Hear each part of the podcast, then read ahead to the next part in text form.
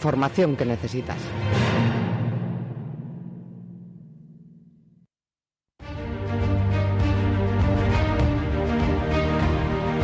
La noche de estado de alarma con Javier Negre.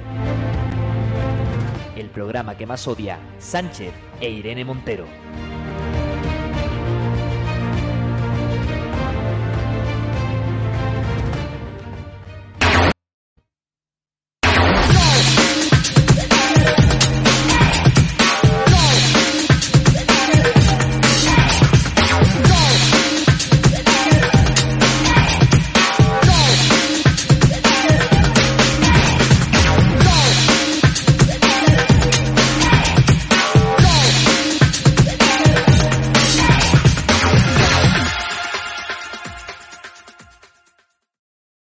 Hola, muy buenos días. El cambio climático nos está matando.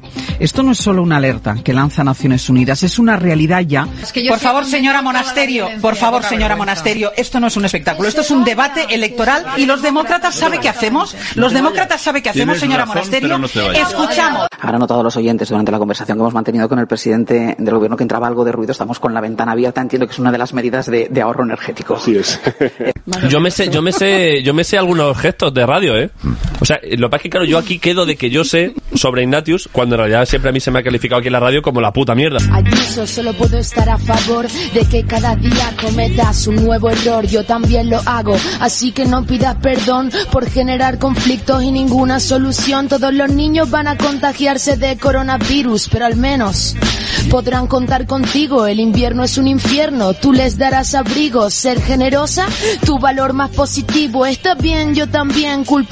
a Pedro Sánchez antes que asumir que Madrid se muere de hambre. Si quieres cenamos, te saco una sonrisa. ¿Te gustan sitios pijos o prefieres telepizza? Tantas cosas que, que gracias a Dios están cambiando y que no son nada Vox, digamos. A mí el, el hombre tiazo ese que se llevaba no me gusta nada, no me pone nada, me cansa, me harta y me tiene hasta el coño como a muchas. O sea, yo creo que ya no queda ninguna duda de quién es Vox, de este partido neofascista y este partido de la ultraderecha.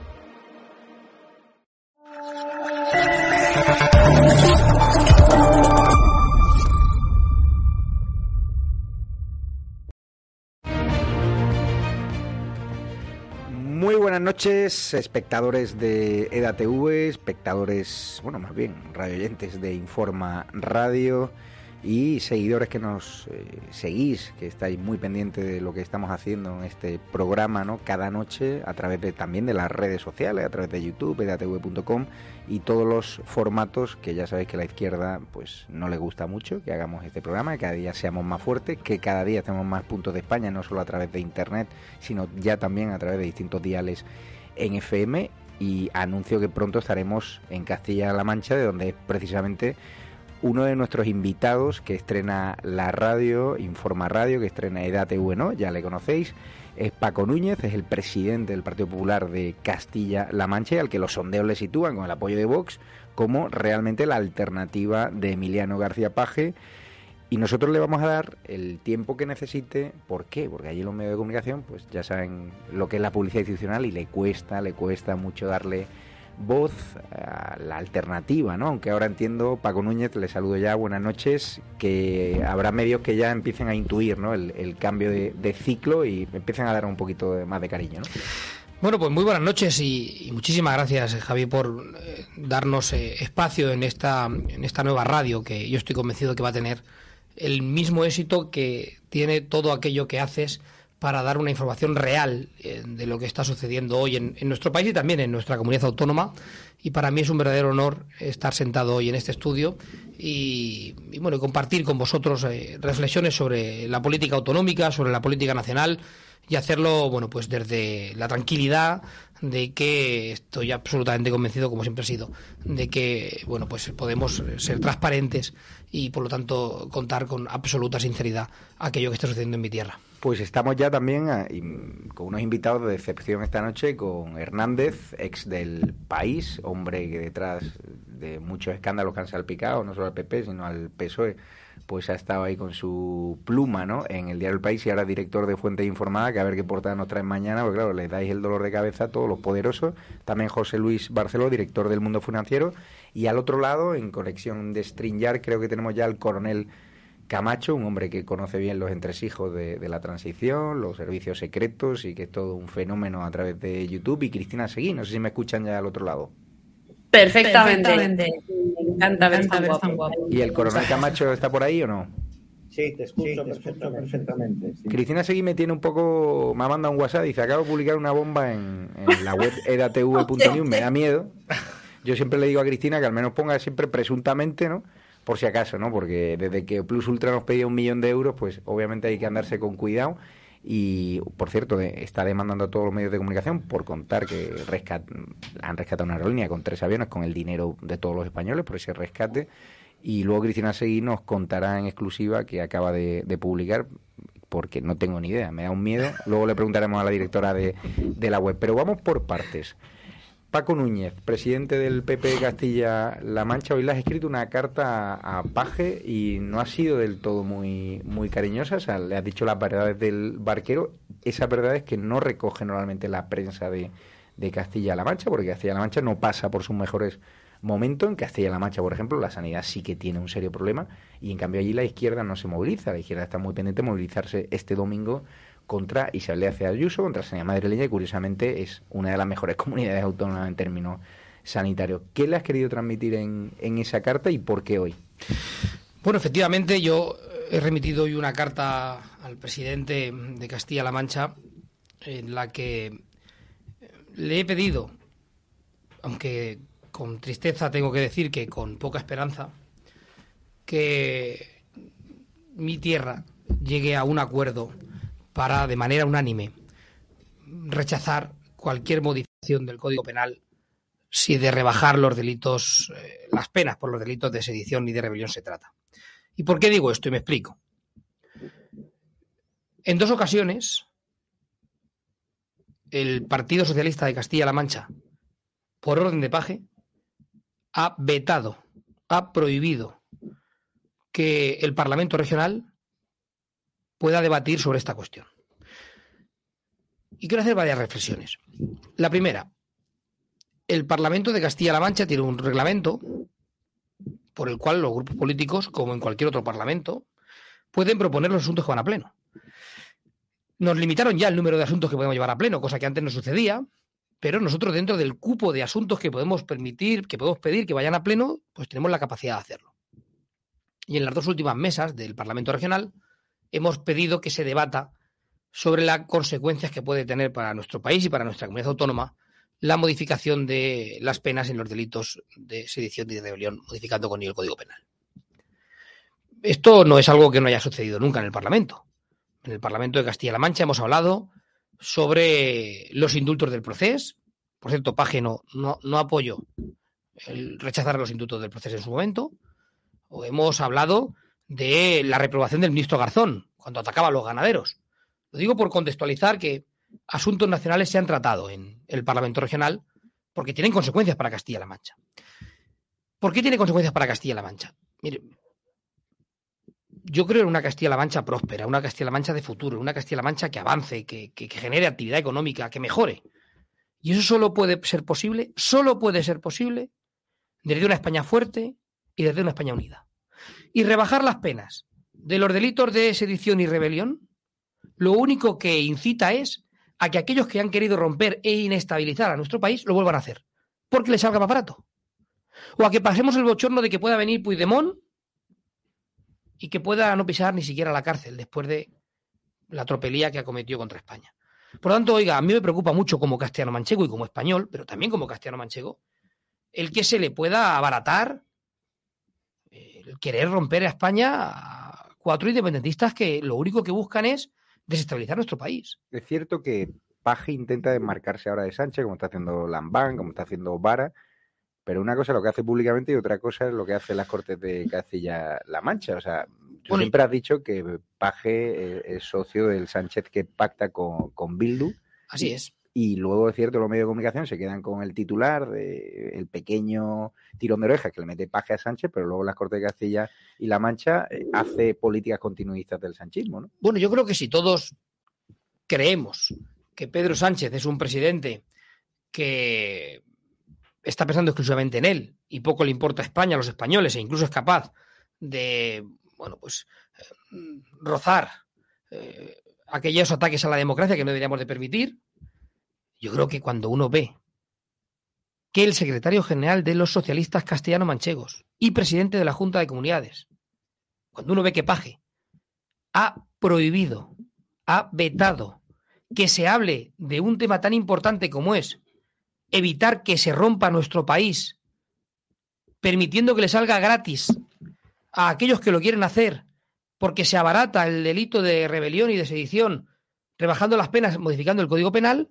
y cuando Paje Beta que se hable de esto, lo que demuestra como poco es muy poco espíritu democrático. Está Hernández, eh, ex del diario El País, eh, mirándote.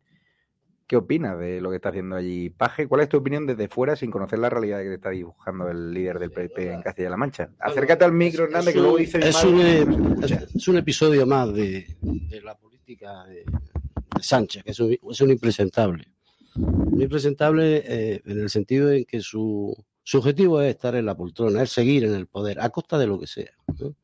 Si tiene que llevar a los presos de Tarra al País Vasco para que allí lo suelten y previamente eh, otorgarles las competencias penitenciarias, lo hace. Si tiene que, indultar a los, a los separatistas, lo hace. Si tiene que prisionar al Tribunal Supremo para que baje penas y sea condescendiente con los separatistas, lo hace.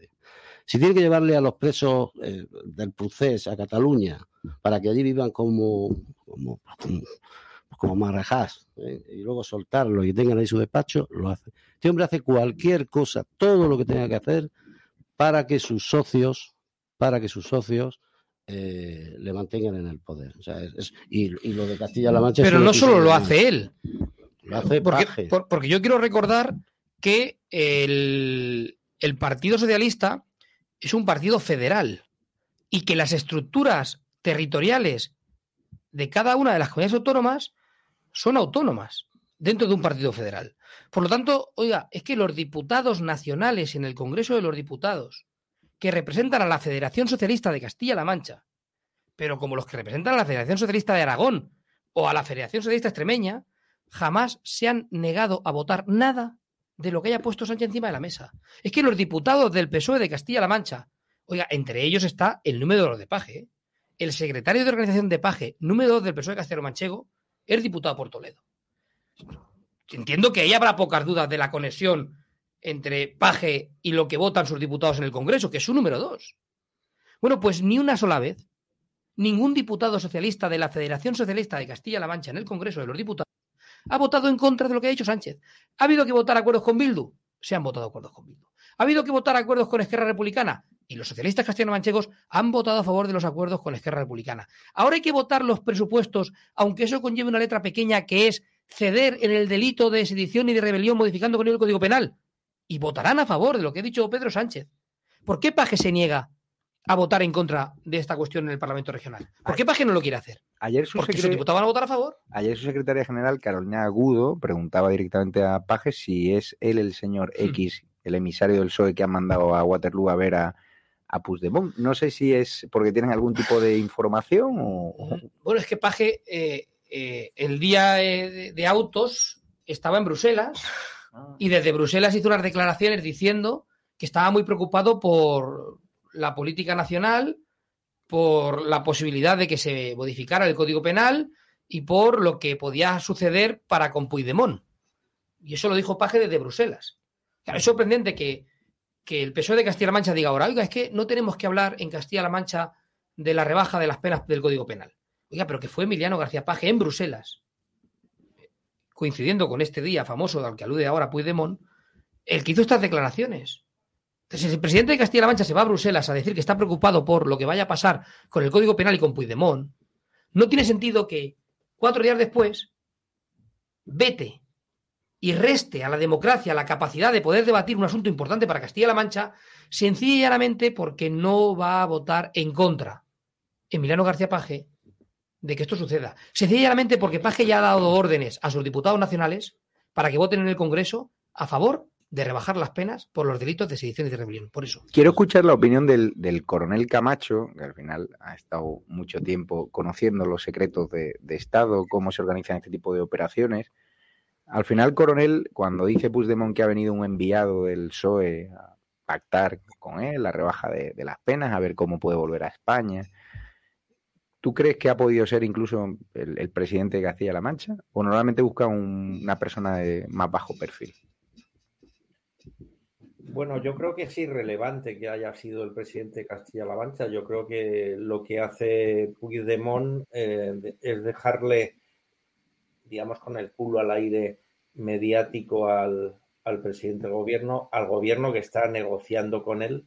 O sea, eh, vamos a ver, eh, Puigdemont huye de España en la maleta de un coche con la colaboración de, del gobierno de entonces y ahora está el, el gobierno que preside Sánchez y que en su día dijo, él calificó que lo que había hecho Puigdemont era un delito de rebelión, pues ahora está queriendo, digamos, eh, ponerlo como negociación en, en sus tratos con los partidos secesionistas.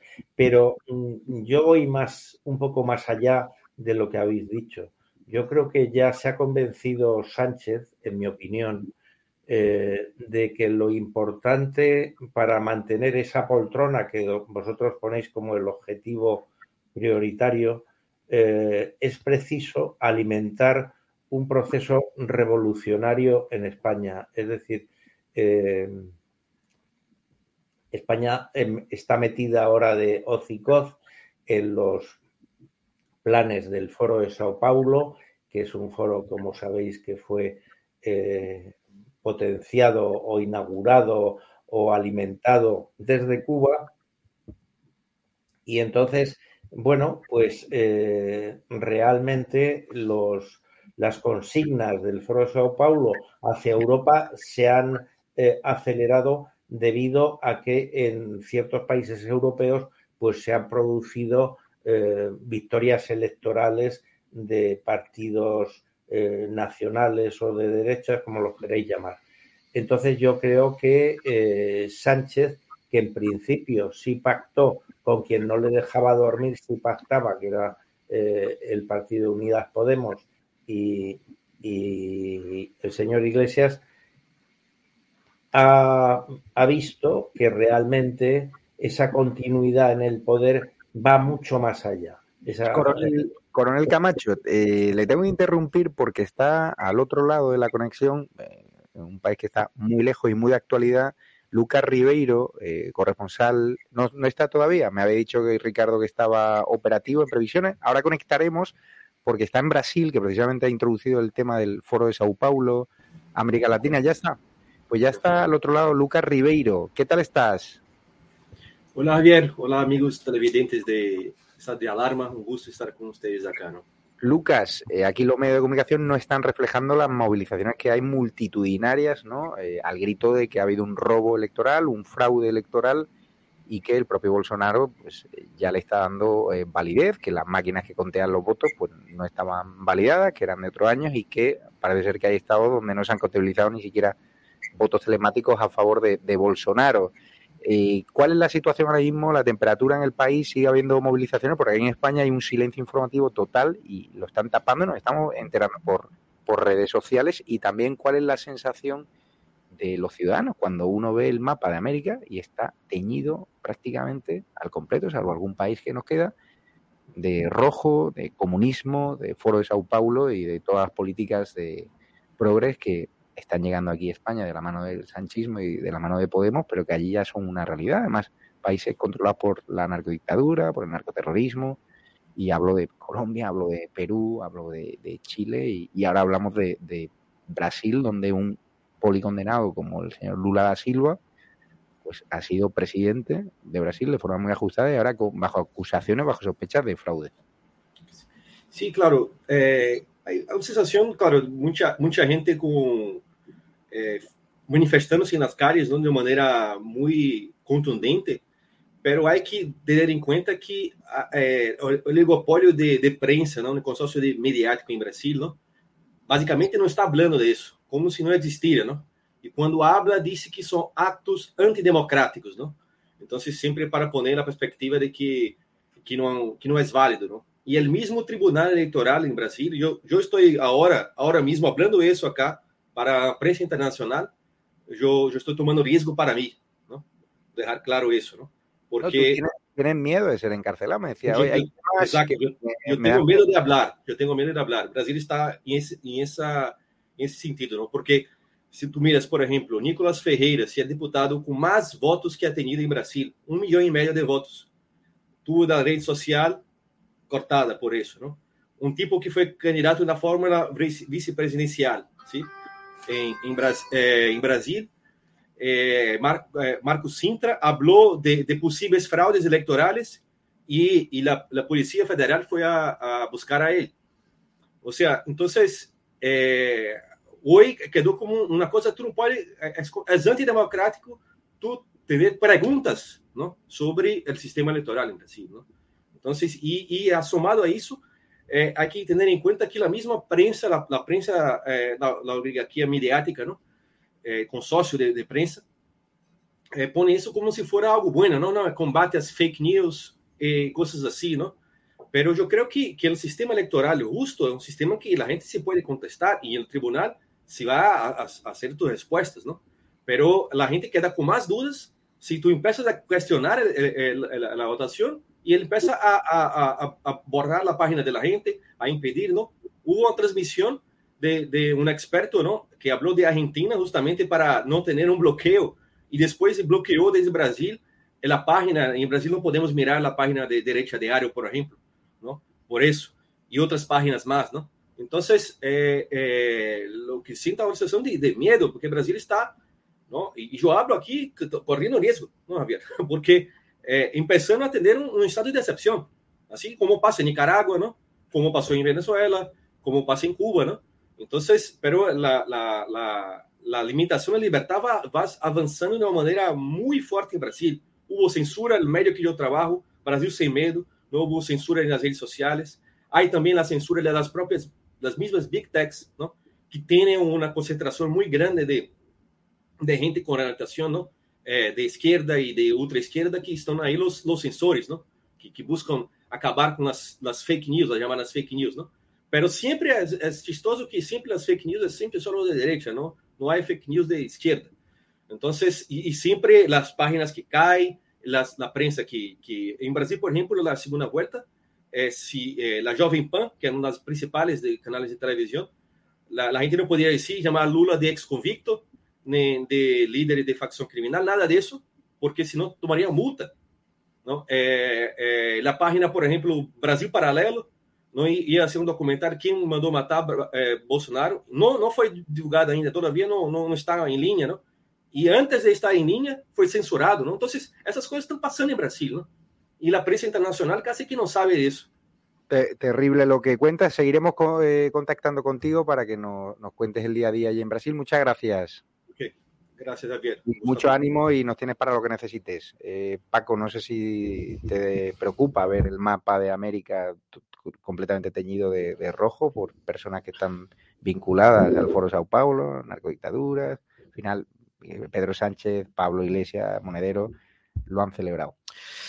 A mí lo que me preocupa es que mm, el, el socialismo español, en lugar de tener una moderación y una postura centrada y una postura en la que busca grandes consensos para el futuro de un gran país, lo que está es abrazado y entregado al radicalismo que pueda reinar en cada momento, en cada punto de, de, cualquier lugar de la geografía, con tal de tener aliados que poco aportan a España.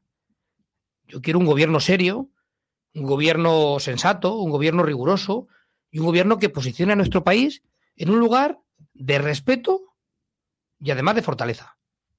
Y si es posible, que lo haga dentro de un conjunto de socios que nos aporten eh, estabilidad, pero que también nos aporten crecimiento y que nos aporten un escenario de una España fuerte y respetada en el mundo. Eso lo ha tenido nuestro país en muchas ocasiones, porque tiene todos los componentes para serlo. Pero cuando los socios a los que abraza el gobierno español, en lugar de ser aquellos países con un profundo convencimiento democrático, con una fortaleza empresarial, con una fortaleza industrial y que nos pueden permitir crecer, cuando en lugar de ser esos socios nos estamos abrazando, como hace ahora el socialismo actual, a aquellos socios eh, que son de dudosa reputación democrática, pues eso me preocupa como país. Claro que me preocupa como país. Me preocupa como país que yo quiero una democracia fuerte, una democracia eh, madura y una democracia que nos permita avanzar. Y no quiero acuerdos con aquellos que tienen dudosa reputación democrática. Quiero escuchar también la opinión de Cristina Seguí. Cristina, lo que está pasando en Brasil. ¿Por qué los medios españoles aquí no están informando de ello? centro de operaciones y el centro de estudios y el centro de adoctrinamiento eh, repartido a toda Iberoamérica y por supuesto a España y el resto de la península ibérica eh, también eh, sale del grupo de Puebla y del foro de Sao Paulo. Y es ahí donde operativamente, activamente, trabaja eh, José Luis Rodríguez Zapatero, que el otro día estaba detrás de, Lula da Silva, que es un criminal, el mayor criminal de la historia de Brasil, envuelto en el asunto Lavajato, eh, de, que conllevó más de 30 años de investigación, eh, donde hubo centenares de políticos imputados y condenados. Él mismo estuvo 580 eh, días en la cárcel y solamente está ahora fuera por un defecto de forma. Vamos a ver qué sucede con eso.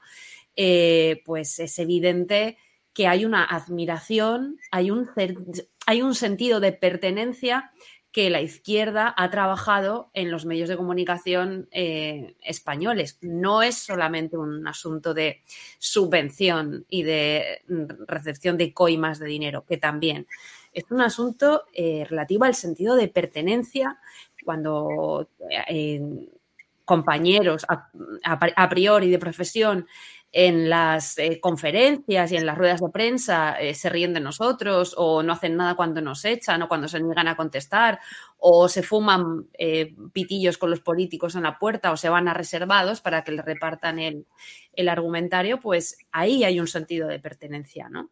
Yo eh, quiero decir que en el caso del compañero que acaba de entrar ahora mismo de Brasil, sí se está jugando la integridad física, eh, pero no ahora. Durante toda la legislatura de Bolsonaro no hubo medio de comunicación que eh, abiertamente pues se posicionara con Bolsonaro o diera la batalla ideológica por la derecha y en contra de la imposición marxista, ¿no? No hubo porque había miedo a que, a que eh, Lula volviera y en todo momento fueron conscientes de que Lula iba a volver. Tenemos que avanzar porque está aquí José Luis Barceló, experto en economía, y precisamente quiero hablar con, Paco Núñez, con nuestro invitado nuestra, de la noche de estado alarma, en el día de hoy de precisamente los indicadores económicos. Sabemos los indicadores económicos a nivel nacional. El gobierno de Sánchez está escondiendo la realidad. Nos venden brotes verdes donde hay crisis económica y todos los indicadores objetivos lo están así diciendo. Y quiero conocer la realidad económica de Castilla-La Mancha y ahora que tenemos un experto económico también que nos diga cómo ver en la situación la realidad. Tenemos la huelga de los transportistas que el gobierno quiere comprar, ¿no? Su silencio a base de subvenciones, pero ya han amenazado hoy con paralizar, ¿no? El Black Friday y los fines de semana con el daño que eso conlleva no solo a multinacionales, sino también a pequeños comerciantes que tienen e-commerce. Castilla-La Mancha tiene la doble desgracia de que además de soportar un gobierno socialista de la mano de Podemos con Sánchez, tiene que soportar hoy al peor gestor del conjunto de las autonomías. Y no lo digo yo, lo dicen los datos. Hoy el peor gestor de todos los presidentes autonómicos de nuestro país es el presidente Castilla-La Mancha. Hoy Castilla-La Mancha tiene y lo lleva teniendo durante muchos meses consecutivos el dato de inflación más alto del país, por encima de los dos dígitos. Las cinco provincias castellano-manchegas están entre las diez provincias con más tasa de inflación de España. Y lo llevan estando varios meses. Pero seguimos siendo hoy la comunidad autónoma con mayor tasa de inflación del país, que se dice pronto. somos la tercera comunidad autónoma de España que más impuestos paga. Solo Cataluña y Cantabria pagan más impuestos que en Castilla-La Mancha. La presión fiscal de un castellano manchego es mucho más alta que la de cualquier otro ciudadano, excepto cántabros y catalanes. Y eso se traduce en que con unos impuestos tan caros y con una inflación tan alta, somos una de las tres comunidades autónomas con eh, la peor renta media del país. Esto ha provocado que Castilla-La Mancha tenga, según la EAPN, a 640.000 personas de 2 millones de habitantes que tiene la región, a 640.000 personas o en riesgo de pobreza o en pobreza. El informe es de la EAPN.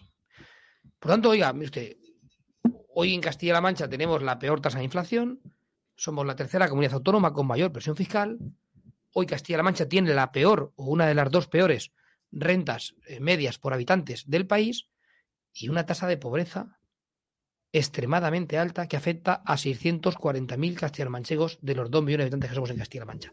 Porque los castellanomanchegos tenemos la desgracia de soportar a un mal gestor al frente del gobierno. Y no lo digo yo, insisto, lo dicen los datos. Podemos hablar de tasa de crecimiento empresarial, podemos hablar de tasa de paro, podemos hablar de fortaleza de nuestra industria, podemos hablar de cualquier indicador. En todos los indicadores económicos, ahora que están dando las proyecciones de crecimiento para el año que viene y que cada vez que hay una revisión, ya la haga la IREF, ya la haga el BBVA o ya la haga cualquier estudio independiente, van a la baja, pues en cualquier indicador de crecimiento Castilla-La Mancha siempre está o por debajo de la media nacional o en el vagón de cola entre los tres últimos. Siempre.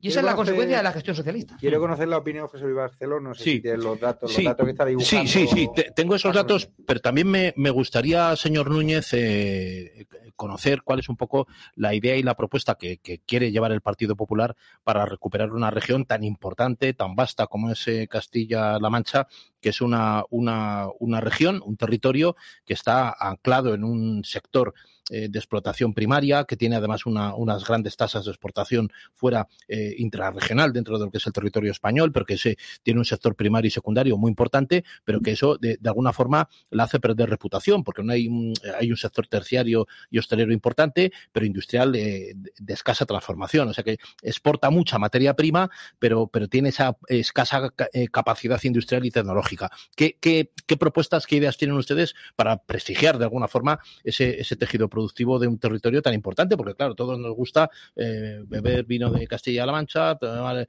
el queso manchego, tomar las migas, en no sé qué, darnos una vuelta por los hoteles rurales tan fantásticos que hay y ver a los familiares que tenemos por allí. Pero a la hora de la verdad, esa parte económica, esa parte económica se deja, se deja sentir, ¿no? En un territorio que se ha endeudado mucho además. Es un territorio que está altamente endeudado. Sí, pues tenemos la tercera deuda más alta del, del país en relación a nuestro PIB. Solo Comunidad Valenciana y Cataluña tienen una deuda más alta por PIB de lo que tiene Castilla-La Mancha. Yo, comparto tu, tu análisis. Hay dos ideas que debemos de tener claras. La primera es que Castilla-La Mancha puede ser mucho más de lo que es, porque tiene elementos suficientes, tanto eh, territoriales como humanos, para crecer mucho más de lo que está creciendo. Podemos ser un territorio mucho más importante de lo que somos desde el punto de vista empresarial, desde el punto de vista industrial y desde el punto de vista económico. Sin lugar a dudas. Lo que sucede es que durante 40 años, excepto un periodo de cuatro años, en nuestra tierra el Partido Socialista ha limitado el crecimiento de la región. Porque parecía que si permitía que una región como Castilla-La Mancha crecía muy por encima de lo que el propio gobierno autonómico podía controlar, podía perder el poder electoral de la región. Yo sé que esto que digo suena duro. Bueno, algo que ya intentó, perdón, señor Núñez, el Partido Socialista en, en Andalucía Así durante es, mucho es, tiempo. Es, la misma, es la misma cultura. El modelo que se intentó implantar era, era Vamos a limitar el crecimiento de una región determinada para garantizar tener el control electoral de la región. No vaya y crezca muy por encima de lo que podemos controlar y se nos escape electoralmente hablando. Eso es lo que ha hecho el gobierno actual en Castilla-La Mancha durante 40 años. Es lo que ha hecho un modelo socialista durante 40 años. Nosotros queremos cambiar ese modelo. Y lo queremos apoyar en una idea fundamental. Hoy todo el mundo habla de que hay un milagro de crecimiento, de fortaleza, de robustez económica en toda Europa, que es Madrid, la Comunidad de Madrid. Todo el mundo ve en la presidenta Díaz Ayuso y en Madrid una fortaleza industrial y empresarial de primer nivel, que sin duda alguna se está convirtiendo en un referente europeo. Y todo el mundo habla en nuestro país de eh, el cambio tan dinámico que ha experimentado Andalucía en tan solo una legislatura de la mano del presidente Juan Moreno. y que todo apunta, no solo porque Andalucía ya dé el mejor dato de autónomos de España, esté dando el segundo mejor dato de paro de España después de Madrid o el segundo dato mejor de industrialización de España después de, de Madrid, nuestro país, todo apunta a que Andalucía, con 8 millones y medio de habitantes y un territorio tan extenso, tan variado y tan rico, con un gobierno del Partido Popular puede alcanzar cotas que yo estoy convencido que nos van a sorprender a todos. Bien, pues si por nuestro sur Andalucía es la región que mejor está evolucionando económicamente y que mayor progresión de futuro parece tener, y por nuestro norte, el de Castilla-La Mancha, Madrid se ha convertido en un referente europeo de crecimiento y de fortaleza económica, parece sensato pensar que Castilla-La Mancha tiene que liderar la creación de un eje de desarrollo económico para el sur de Europa. Que arranque en Madrid, que finalice en Andalucía y que convierta a Castilla-La Mancha no en un mero testigo, sino en un actor principal.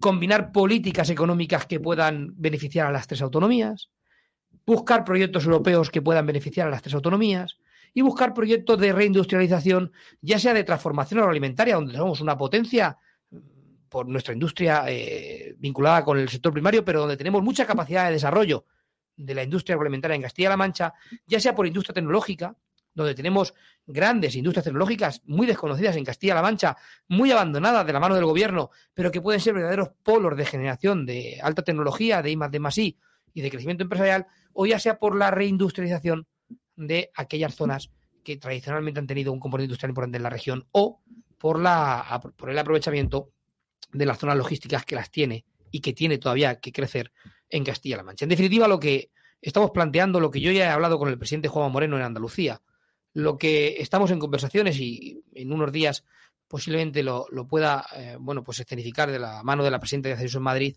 es que si somos capaces desde Castilla-La Mancha de beneficiarnos del crecimiento de Madrid, del crecimiento de Andalucía, liderando un eje del crecimiento para el sur de Europa que pase por las tres autonomías, a Castilla-La Mancha le va a ir muy bien.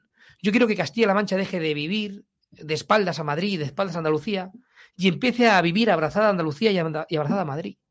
Porque eh, el socialismo en mi tierra, cuando veía que Madrid crecía y evolucionaba mucho, en lugar de abrazarlo y de beneficiarse de ese crecimiento, lo rechazaba y lo atacaba. ¿Recordáis lo de la bomba vírica de Madrid que decía Paje que era culpa de Madrid el COVID? Bueno, pues, se llegó a, se llegó a escuchar eso. dijo Madrid es una oportunidad de crecimiento que Castilla-La Mancha tiene que saber aprovechar. Andalucía es una oportunidad de crecimiento que Castilla-La Mancha tiene que saber aprovechar. Y además de crear este eje de crecimiento y de fortaleza, tiene que hacerlo eh, armonizándose con estas dos autonomías. Nosotros hemos propuesto hasta en 18 ocasiones iniciar una senda de bajada de impuestos similar a la que ha iniciado ya Andalucía. Y el gobierno socialista y el grupo socialista en las Cortes ha votado hasta en 18 ocasiones que no a poner en marcha bajada de impuestos en Castilla-La Mancha. Oiga, la última vez fue en el debate de Estado de la región. Yo propuse una deflactación de la tarifa del IRPF con una bajada de impuestos paralela vinculada con la eliminación del impuesto de sucesiones y donaciones o la reducción de patrimonio a JD o transmisiones, que tenía un coste del entorno de 500 millones de euros. El exceso de recaudación por IVA y por IRPF como consecuencia de la inflación en Castilla-La Mancha lo cifré en el debate de Estado de la región en algo más de 400 millones de euros. Sabemos que está en más del doble. Ahora que tenemos acceso a los datos, está más del doble. Es decir, cerca de mil millones. Hay dinero suficiente en Castilla-La Mancha para acometer la bajada fiscal que he propuesto yo en sede parlamentaria, que ha propuesto el Partido Popular en sede parlamentaria. Hay dinero suficiente para pagarla solo con el exceso de recaudación Pero como usted, usted, señor Núñez, le ha pedido, le ha pedido desde el gobierno regional que retire las enmiendas, además. Sí, sí, sí, todas, que las retiren todas para poder seguir hablando que las retiren. El jueves tenemos una enmienda de totalidad del presupuesto de la Junta, que es un presupuesto irreal, que marca un crecimiento que no se va a producir y que no es útil para eh, salir de la crisis económica en la que todo el mundo nos dice que estamos entrando y para ayudar al tejido productivo, a la pyme y al autónomo a crecer y el gobierno quiere que retiremos la enmienda a la totalidad y las enmiendas a los presupuestos generales del Estado para poder hablar con nosotros. Mire usted, hay que bajar impuestos en Castilla-La Mancha, como se están bajando impuestos en Madrid y como se están bajando impuestos en Andalucía. Hay que simplificar la burocracia y hacer más fácil el trato con la administración, como ya sucede en Madrid o como ya sucede en Andalucía. Y hay que mejorar la gestión de los fondos, especialmente de los fondos europeos, para que lleguen al ciudadano. Y termino. Castilla-La Mancha según el informe del Tribunal de Cuentas de la Comisión Europea, es la comunidad autónoma que peor ha gestionado los fondos europeos que llegaban para pymes y autónomos al país. No lo digo yo. El Tribunal de Cuentas de la Comisión Europea dice que la gestión socialista de los fondos europeos en Castilla-La Mancha es la peor del país. Le iba a preguntar por las ayudas, pero ya no lo voy a hacer. Le doy, el, dato. Le doy el dato. Castilla-La Mancha ha devuelto el 62% de los fondos que han llegado para autónomos de Europa. El 62%, porque el gobierno socialista ha sido incapaz de gestionar. Vamos al otro lado, ¿no? A los que están conectados virtualmente y muy brevemente, eh, Coronel Camacho, porque hay mucho contenido y mucha actualidad. Yolanda Díaz, los sindicatos han salido al rescate de los censores de Twitter, esto que cuando nos cerraban las cuentas y nos han cerrado las cuentas, nos han expulsado de la red social, pues eh, directamente nos han bloqueado el teléfono. Hablo de Beatriz Arias, hablo de Elena Bule, hablo de Camino Rojo muy vinculada a Open Arms. ¿Qué te parece que, a diferencia de otros países, aquí la izquierda quiere rescatar a estos censores profesionales de Twitter España? Bueno, vamos a ver, el tema de la censura que se está produciendo en España, pues bueno, es una cosa coherente con la política eh, del gobierno español y con lo que decía yo, con la dinámica, eh, lo que decía anteriormente, la dinámica revolucionaria en donde está metido. Es decir, el asunto es cargarse las instituciones que controlan el poder, eh, lógicamente después anular el cuarto poder, que es eh, la comunicación, y lo que no se pueda pastorear por las subvenciones o por las amenazas, pues entonces, bueno, pues tratar de ponerle la rueda, los palos en las ruedas que, en cada momento se les ocurra. Es decir, lo que está pasando es una cosa eh, coherente con la política general del, país, del país. En el tema de la comunicación, pues, pues ahí estamos. Eh, realmente estamos viendo cómo en España eh, la normalidad eh, a base de repetirse se convierte en normalidad en, en la mente de muchas personas. Pues le despido ya, Coronel Camacho. Muchísimas gracias por su intervención, que mañana creo que, que estará también con Javier García Isaac eh, Hernández, la censura en Twitter, ¿qué te parece que Yolanda Díez, pues ahora que Podemos la quiere degollar y los sindicatos estén más pendientes de los asuntos de, Twitter España que de defender realmente a los trabajadores? Nuestro interlocutor que hemos tenido antes de Brasil decía que las fake news, y me da razón, solo, solo se generan en, la derecha, no en la izquierda. ¿Qué se puede esperar aquí en este país, uno de los principales medios, que es el diario El País o, grupo de comunicación, pues si no sabéis, yo os digo, está en poder de Pedro Sánchez en la actualidad. Pedro Sánchez es quien manda en el país y en la SER. Está Javier Barroso, que fue secretario de Estado con Zapatero, está en el Consejo de Administración de Prisa y es el auténtico director en la sombra del diario El País. Es decir, Pedro Sánchez es quien manda en, el principal grupo de izquierdas de este país. A partir de ahí, pero esto no es, esto es así, que lo diga yo porque he tenido un sueño esta noche. Es que es así. hoy día el principal grupo de, comunicación de este país está en manos del gobierno. Es el gobierno quien manda. No sé qué acuerdo habrá llegado eh, Pedro Sánchez con el principal accionista de Prisa. que algún acuerdo. Todo esto es así. Se dijo en tiempos de Zapatero también, ¿no? Esto lo digo yo ahora y es así. Es así. Es así, no hay ninguna duda. Es decir, eh, ignoro qué tipo de acuerdo ha podido llegar el principal accionista de Prisa con Pedro Sánchez, con Barroso, etcétera.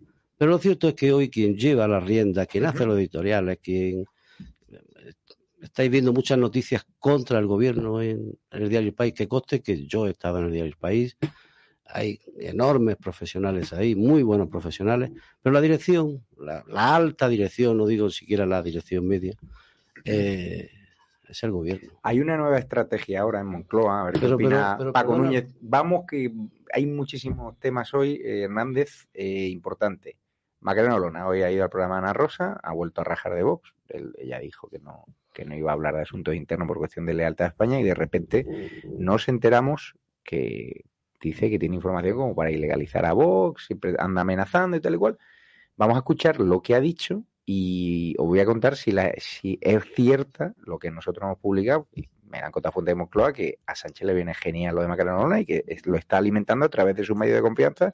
Si no se aporta en el país, si no se aporta en público, se aporta en, perdón, en el plural, la televisión española todo el día cubriendo los actos de Olona. Vamos a escuchar lo que ha dicho y le pregunto a Paco Núñez si viene bien un fenómeno como Olona a la derecha y si viene bien ir más fragmentado a las próximas elecciones única frase ha sido mi lealtad hacia los españoles incluye mi silencio sobre cuestiones internas de Vox. Y hoy aquí te quiero dar una explicación de por qué estoy manteniendo este leal silencio, por qué no puedo contestarte ni voy a contestar a determinadas preguntas. Hay un riesgo de que se ponga en marcha el proceso de ilegalización de Vox por razones puramente políticas, por razones puramente políticas y estamos entrando en año electoral. Esto que te estoy diciendo es algo que yo ya como diputada nacional y como secretaria general de Vox en el Congreso, la legitimación es del Gobierno de España o del Ministerio Fiscal. Cuando el Gobierno de España nombra a Dolores Delgado fiscal general del Estado, yo concedo una entrevista y es algo que hablamos internamente, en la que digo que el mayor riesgo que veo nombrándose a Dolores Delgado, cuyo nombramiento yo recurría ante el Tribunal Supremo por su falta de idoneidad, el mayor riesgo que veía es que se tuviese la tentación de activar el mecanismo de ilegalización de Vox para hacerle desaparecer de la escena política. Y veíamos a determinados medios de comunicación afines al sector de izquierda cómo abonaban ese caldo de cultivo, haciendo ver que el discurso de Vox en materia de inmigración ilegal y eh, en materia de violencia de género era un discurso que entraba de lleno en los delitos de odio y que discriminaba a las personas por razón bien de su nacionalidad o por razón de su sexo. Lo que hacemos es eh, articular una estrategia jurídica interna, yo me encargo de hacerlo, para que si se llega al caso de, por motivos políticos, no porque se tuviera razón en derecho, activar ese mecanismo de ilegalización, estar preparados. Reitero para ser muy clara, no porque se tuviera razón, sino por razones políticas. Paco Núñez, presidente del PP Castilla-La Mancha, aquí hay muchos seguidores de Vox que a veces ¿no? Eh, nos dicen, no, a vosotros interesa a través del Partido Popular que en Vox se fragmente, que esté Macarena Lona, que ataques a Vox y tal cual. Yo creo que el Partido Popular, este asunto de Vox, la crisis interna y Macarena Lona, no veo muy contentos hablando fuera de, de micro este asunto, pero desde Vox, desde la dirección, se está trasladando que es un tema que está alimentando el Partido Popular. Y yo la información que tengo es que quien está alimentando es Pedro Sánchez, igual que alimentó en las últimas generales el fantasma de, de que viene la ultraderecha y que viene Franco. Yo eh, no me alegro nunca mm, de que en ningún partido político haya crisis internas y personas que puedan salir criticando el partido. En ninguno. En ninguno. Alguien puede pensar, bueno, pues te puedes alegrar si vas el PSOE tampoco. No, no, no, no me gusta. Me parece que los partidos políticos tenemos que ser útiles en el servicio a los ciudadanos. Yo he venido aquí a servir. Y vengo a la política a servir y a ser útil. Y cuando los partidos políticos dedicamos más tiempo a hablar de nosotros que a hablar de los problemas de los ciudadanos, dejamos de ser útiles. Y por lo tanto, no me alegro nunca, porque soy un profundo demócrata, de que haya líos en ningún partido político, porque eso implica de manera directa que dediquemos más tiempo al lío interno que a pensar en el ciudadano. Por lo tanto, no me alegro nunca de que estas cosas pasen. Dicho esto, está claro que mm, la fragmentación del voto siempre beneficia al que está al otro lado de la, corriente política. Y por lo tanto nosotros, y yo como representante del Partido Popular y como presidente del Partido Popular en Castilla-La Mancha, voy a seguir insistiendo en que seamos capaces de unificar los apoyos. Y lógicamente yo, como no puede ser de otra manera, pido que unifiquemos el mayor número de apoyos posibles en el Partido Popular y en el proyecto del presidente Núñez Feijóo. Solo unificando apoyos. Solo aglutinando, eh, cuando llegue el momento, eh, de que sea una convocatoria electoral el, voto, seremos capaces de ser fuertes frente a Sánchez y frente a la izquierda. Y por lo tanto yo creo que lo que tiene que hacer eh, el Partido Popular y lo que está haciendo el Partido Popular es trabajar en esa idea, en la idea de abrir eh, el aspecto ideológico del partido para aglutinar el mayor número de apoyos posibles y para ser una alternativa real al actual socialismo que sin duda alguna va a buscar dividir, enfrentar y contaminar todo lo que pueda el centro derecha para trata de tener alguna opción. Quiero escuchar la opinión, un minuto, Cristina Seguí, porque vamos eh, fatal de tiempo, hay muchísimo contenido del que hablar. Vamos a entrevistar también a Ana Belén Vázquez, diputada del PP, que ha abierto fuego, eh, figurado contra Marlasca por la tragedia de la valla de, Melilla. Van a pedir incluso una comisión de investigación. También vamos a contar el lado más oscuro de, del IBEX 35. Cristina, Macarena prometió no hablar de cuestiones internas de Vox por lealtad a España y en cada entrevista aprovecha para, sacar el garrotín. Mira, a mí no me está gustando nada el tinte que está tomando todo esto. Creo que es un análisis súper complejo el que hay que hacer sobre esta cuestión. Eh, creo que hay muchísimas cosas que no sabemos todavía y yo sé mm, que salí de Vox eh, y me he callado y desde luego hay muchas cosas que no voy a contar en la vida porque uno cuando sale de un partido político tiene que aprender y hacer su vida y entender que ha sido una etapa, ¿no? Pero Sí es cierto que contra Macarena Olona, y convendréis conmigo en que esto fue así, se difundió un vídeo de carácter sexual, eh, yo creo que marca un antes y un después, en el que una persona eh, contratada o, colabora, contratada, dice ella, y, eso dice la querella, por, eh, por Mariscal, mm, dijo que Macarena Olona le había chupado los huevos y que los tenía, se había levantado con los huevos mojados. Yo Mm, no voy a decir nada más, pero cuando yo salgo de Vox me llega una cadena de correos de una intranet del partido en el que habían comentarios sobre mí muy parecidos a ese sobre Macarena Olona. Yo creo que Vox es necesario. Creo. creo. la mano, Cristina? Pero bueno, sí, pero eso quiere decir entonces que como hay una persona que se está frotando las manos y que beneficia a la izquierda, y en eso estoy totalmente de acuerdo, creo que es un error dar una entrevista al país, desde luego, una persona no puede defenderse públicamente, yo te estoy diciendo que ella ha sufrido todo tipo de agresiones. En, una, entrevista, en dos, en tres, pero es que en cada intervención pública, Macarena Olona no nos cuenta de qué va su proyecto, no, nos habla del rencor, ir al pasado, ¿por qué no supera ya? No soy, eh, no soy la asesora de comunicación de Macarena. Creo que aquí las cosas se tenían que haber llevado eh, mejor por ambas partes. Creo, desde luego, que Vox debía de haber reconducido esta, esta, esta situación y la relación con una persona que hace pocos meses era una heroína, no solamente para el partido, sino a nivel nacional. Creo que lo de Andalucía fue una inmensa cagada, inmensa mm. cagada por parte de, de, la Ejecutiva, por parte del partido, y creo que fue una cagada colectiva. Y lo digo porque espero que no se vuelva a repetir en otros lugares como en la Comunidad Valenciana. Pues, Dicho eh, esto, Queda mm. claro tu opinión, Cristina Seguí. Métanse ya en edatv.news que ha soltado una bomba, un titular para que vayan a ver. Eh, he estado esta tarde en una concentración de más de 500 vecinos en Benimamet, que es una pedanía de izquierdas comunista, pro inmigración ilegal, contra el levantamiento de un centro de menas. O sea, que es absolutamente ha sido absolutamente fascinante. Van a encontrar en esa, en esa noticia. Sánchez va a dar 20 millones de euros más para los MENA con la necesidad que tienen. Otro centro de MENA, otro, otro polvorín. En colas del hambre. Y gracias, Cristina Seguí. Hernández, rápidamente, porque nos vamos en breve, que tengo a Ana Belén eh, Vázquez eh, pendiente, también Jorge Campos, que con todo lo que está pasando en, en, Baleares, con todo lo que está pasando con los sondeos que le sitúan ¿no? como llave de gobierno allí en, en, Baleares, la inmigración, la delincuencia, y también José Luis Barceló Hernández. En un minuto, el asunto de Macarena, ¿cómo lo ves? La está utilizando, intuyo que la está utilizando el PSOE, el gobierno, para fragmentar eh, la derecha, para fragmentar a, Vox. El gobierno sabe que, sin un, que con un Vox dividido tiene alguna aspiración a seguir en la Moncloa. Y por eso está aprovechando la figura de Macarena, de Macarena que por otra parte la veo, no sé, la veo un poco despistada, ¿no? ella, eh, aparte de ser una gran parlamentaria, que lo es, eh, lo que está claro es que ella sale de Vox. Es Vox quien crea, quien crea esa figura. Y le está haciendo un muy flaco favor a, la posibilidad de que haya una alternancia en, el poder en este país el próximo año.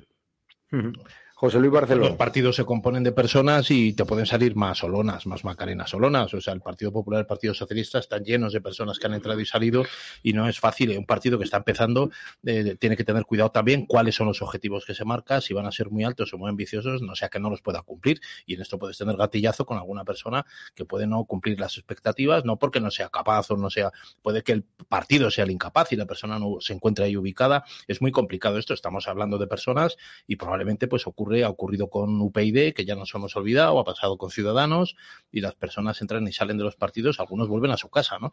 Pero que es muy difícil asentar las expectativas que la gente tiene también en un, en un partido político de nuevo cuño. O sea, Vox no deja de ser un partido que acaba de aparecer en el, en el escenario político y que sus expectativas probablemente han sido mayores que luego la realidad y eso ha eh, bloqueado eh, también las posibilidades de muchas personas que a lo mejor tenían otras O sea, que construir un partido, una ideología, yo creo que Vox se debería tener que centrar en dos o tres cuestiones mucho más básicas y más elementales. No intentar eh, embolsar absolutamente todo el espectro de la derecha. Debería saber cuál es su margen de trabajo, cuál es su segmento de población, cuál es su target, como dicen en el ambiente de marketing y, en marketing político también lo dicen, y buscar ese espacio de forma clara para trabajarlo ahí, porque si no, probablemente si quiere abarcar más espectro, como le pasó, eso le, le pasó a Ciudadanos en el espectro del, del centro derecha o casi centro izquierda, ¿no? Se colocó a la izquierda del PP y en ese espacio de centro que intentó ocupar no, no salió bien en cuanto salió de Cataluña, ¿no? Hemos estado hablando con Jorge Campos, líder de, de Vox en el Parlamento Balear, donde la tasa de criminalidad eh, está subiendo en Baleares, la delincuencia, los problemas de la sanidad, que habla mucho de la Comunidad de Madrid, pero allí no hay manifestaciones de la izquierda, y los sondeos hoy dibujaban que PP y Vox podrían sacar a Francina Armengol, la que miró al otro lado cuando estaban abusada, abusando ¿no? de las menores tuteladas. Pues muy buenas noches, estamos ya al otro lado del teléfono con nuestro querido Jorge Campos, portavoz de Vox, eh, las Islas Baleares, en el Parlamento Balear, y hoy con buena noticia pues están apareciendo sondeos donde Vox crecería y sería clave, ¿no?, en la llave de gobierno eh, con el Partido Popular para echar a la izquierda a Francina Armengol del, del Consell, ¿no? Jorge, buenas noches. Pues así es, buenas noches, encantado de saludarte.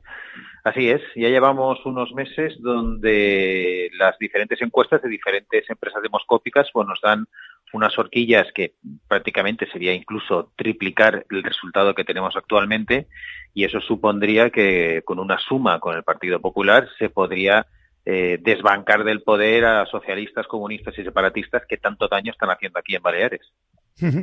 Y ahora está hoy ha sido el pleno de también del Parlamento Balear, de hecho nos está atendiendo ahora tras una jornada larga. Y claro, aquí, eh, ¿qué le vais a exigir al PP? ¿Cómo son las relaciones con Marga Proens? bueno, para exigir tenemos que esperar primero el resultado electoral. Una vez tengamos eh, la correlación de fuerzas, los resultados de unos y otros, entonces podremos saber, podremos saber que, cómo, cómo, cómo llevamos a cabo esas negociaciones. ¿eh? Pero bueno, la relación eh, desde el aspecto humano es cordial, por supuesto. Hablan mucho de la sanidad pública de Madrid, manifestación este domingo contra Isabel Díaz Ayuso, pero lo cierto es que la sanidad pública de Baleares va a comenzar a derivar pacientes a la sanidad privada a partir de este mes debido a las listas de espera que ha aumentado un 20% desde que gobierna Armengol. A los médicos y enfermeros se les sigue exigiendo el B2 en catalán. Pero claro, aquí la huelga hay que hacerla en Madrid. Allí no hay ningún tipo de movimiento por parte de profesionales sanitarios o pacientes. Bueno, aquí los que estamos liderando el movimiento de protesta y denunciando la situación lamentable de la sanidad eh, somos los de Vox. Eh, yo quiero dar datos escalofriantes. Eh, Baleares está a la cabeza en listas de espera de toda España. Hay gente que está esperando hasta siete meses para una intervención quirúrgica es algo escandaloso. Y claro, está completamente colapsada eh, la sanidad pública y ahora están colapsando la sanidad privada. Eso es, lo que hace la izquierda, ¿no? Destruye y estropea absolutamente todo. Y encima en un sitio eh, como Baleares y en un tema tan importante como la sanidad, donde somos la comunidad autónoma con más carencia de médicos. Y claro, se les sigue exigiendo determinados certificados de catalán, lo cual ahuyenta aún más que los médicos quieren venir aquí. Además, unos médicos que tampoco están recibiendo los complementos por insularidad que les corresponden. Vamos, eh, en definitiva, pues que algo tan importante como la sanidad eh, está haciendo aguas por todas partes en Baleares. Y claro, eh, ¿qué está ocurriendo con la delincuencia, con la ocupación? Porque los indicios de criminalidad en Baleares no paran de, de crecer. Pues sí, la verdad es que desgraciadamente también, y según los últimos datos del Ministerio de Interior, Baleares ya lidera la tasa de criminalidad de toda España. Y Palma, eh, para que la gente se haga una idea, la capital, Palma de Mallorca, está en, unos índices de criminalidad de 77 por cada mil habitantes. Para que la gente se haga una idea, la media nacional es de 46. Esto está íntimamente ligado, aunque muchos no lo quieran escuchar, a la inmigración ilegal descontrolada.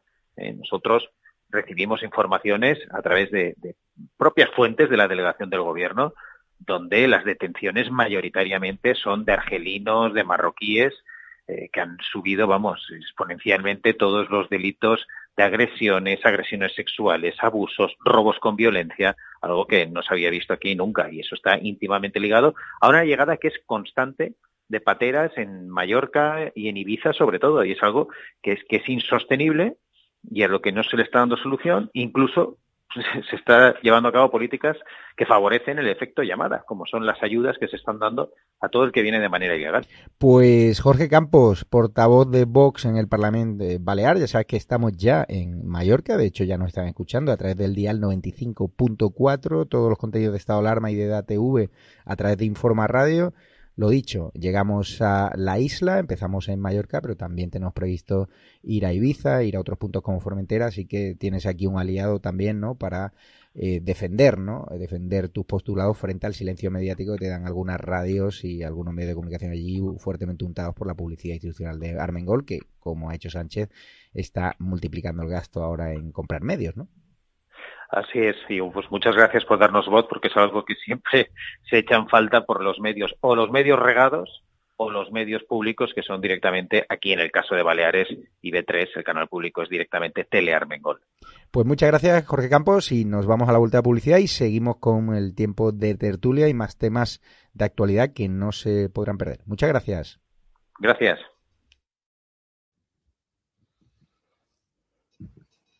Sí, pues estamos ya aquí en directo con Paco Núñez, con Hernández y con José Luis Barceló. Mm, Paco, hablaba Jorge Campos de los sondeos, PP y Vox, llave para gobernar en el gobierno balear. Cuéntame, eh, porque los sondeos me dicen que son muy buenos los públicos que ya conocemos. Daríais la suma, PP y Vox tenéis buena relación en Castilla-La Mancha para desbancar a Paje en un sistema clientelar, un sistema caciquil de apoyo a los medios de, comunicación. Bueno, las encuestas no dejan de ser eso, encuestas, y, no dejan de marcar la foto fija en un momento determinado. Y a mí no me gusta hablar mucho de encuestas ni cuando nos dan bien ni cuando nos dan mal, pero sí es cierto que eh, encuestas, todo el mundo encuesta, porque en base a lo que te van dando los datos, vas orientando tu acción política y eso lo hacen todos los partidos y nosotros también. Lo cierto y verdad es que desde hace ya muchos meses, muchas encuestas, tanto algunas que han sido encargadas por el Partido Popular como otras que han sido encargadas por portales digitales independientes o por eh, casas de encuestas independientes, vienen diciendo que la posibilidad de que el Partido Popular pueda gobernar en Castilla-La Mancha existe y que en este momento existiría eh, porque la suma del centro derecha daría para desbancar a Paje, alejando a Paje desde hace ya muchos meses de la mayoría absoluta. Y por lo tanto, en un escenario de un parlamento donde solo haya tres partidos políticos, como el castellano manchego, si el PSOE no consigue la mayoría absoluta, todo hace pensar que podríamos gobernar. La última encuesta que conocemos, eh, el, último sondeo del, último mes, del mes de octubre, lo que dice es que el Partido Popular eh, podría formar gobierno en Castilla-La Mancha eh, con 15 diputados de 33. El Partido Socialista obtendría otros 15 diputados de 33 y Vox obtendría 3 diputados eh, de 33. Pero dice además que el Partido Popular está ya a menos de un punto, a menos de un punto, de ganarle las elecciones a Paje. Y mi objetivo, como candidato del Partido Popular de Castilla-La Mancha, que nadie tenga ninguna duda, que es ganar las elecciones a Emiliano García Paje en Castilla-La Mancha. Hoy las encuestas dicen que estamos a menos de un punto de ganar las elecciones en Castilla-La Mancha y que Paje estaría lejos de la mayoría absoluta y que por lo tanto la suma de votos de centro derecha nos permitiría gobernar. Pero mi objetivo, y eh, en lo que está todo el Partido Popular de Castilla-La Mancha trabajando, es en ganar las elecciones en Castilla-La Mancha, que insisto, hoy dicen las encuestas que estamos a menos de un punto de poder hacerlo. Pues muchas gracias, Paco Núñez. Eh, quería, hacer rápidamente que están a y volver a volver a Baleares. Me parece que es asquerosamente inconstitucional lo que se está haciendo en temas sanitarios en Baleares. la bolsa, la bolsa de interinos sanitarios, se les veta a personas que llevan allí viviendo 30 años, que son quizás andaluces como yo, llevan 30 años, que han estudiado eh, la oposición, etcétera, para poder ingresar en esa bolsa le obligan a conocer el catalán, el B2. ¿eh? O sea, y, y eso les, les impide poder estar en esa bolsa. Con lo cual, con lo cual, personas que estudian, que tienen conocimientos porque no saben catalán, ¿eh? con el B2 los dejan, los marginan, no pueden trabajar en la sanidad. Personas que llevan allí 30 años. O sea, esta señora Armengol, socialista, me parece una impresentable y asquerosamente impresentable lo que está haciendo. E inconstitucional. Pues por eso hemos he recibido, he recibido abrir radio quejas, he recibido quejas, pues, bueno, he recibido quejas de, de algunos sanitarios de allí y quiero ponerlo de manifiesto. Por eso hay que romper con esas alianzas que decía el señor Núñez también. Sin duda, José Luis. perversas, ¿eh? Ahora nos tenemos que ir a publicidad porque tenemos a una diputada del Partido Popular que ha abierto el fuego contra Marlaska por la tragedia terrible de la valla de Melilla. Nosotros estamos en contra de la invasión migratoria, pero creemos que ese día se cedieron. Hubo decenas de muertos y esto no hace colaborar con el discurso progre. No, no. Nosotros estamos en contra de la invasión migratoria, apoyamos a nuestra Guardia Civil, a nuestra Policía Nacional, a todos los que se están jugando el pellejo. Muy poquitos recursos en la frontera, pero lo que pasó aquel día, las mentiras de Marlaska, el mirar para otro lado, el pasar cadáveres de una frontera a otra, como nos hemos enterado por la BBC, eso es una vergüenza y el PP ha pedido, ¿no? Explicaciones. Y va a abrir una comisión de investigación porque Marlaska, obviamente, el propio Elia Pendodo ha dicho que se tiene que ir a su casa. Este ministro que no ha parado acercar a presos terroristas y que obviamente está mancillando el honor que tuvo, si es que algún día lo tuvo, como juez de la Audiencia Nacional, su lecha contra ETA.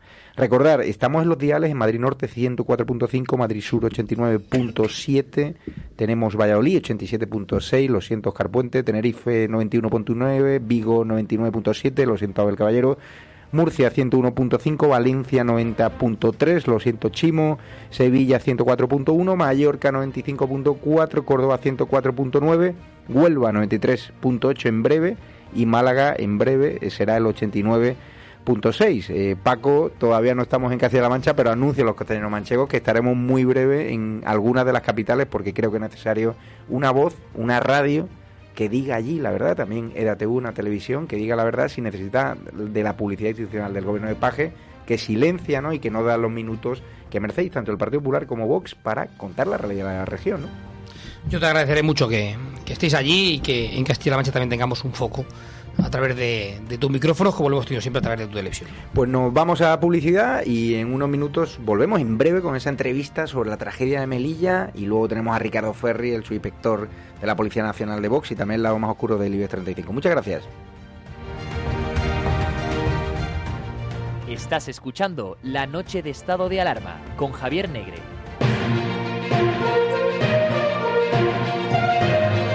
Informa Radio, la radio que mereces. Anúnciate con nosotros. Escribe a info@informaradio.com. info@informaradio.com. CSGI, desmontando mitos, dogmas y falsedades del feminismo. Todos los lunes de 4 a 5 de la tarde con Cristina Seguí. Lleva Informa Radio en tu móvil. Descárgate la aplicación en Apple y Play Store. La noche de estado de alarma, el mejor repaso de la información al finalizar el día de lunes a viernes de 9 a 12 de la noche con Javier Negre. Estás escuchando La Noche de Estado de Alarma con Javier Negre. La Noche de Estado de Alarma con Javier Negre.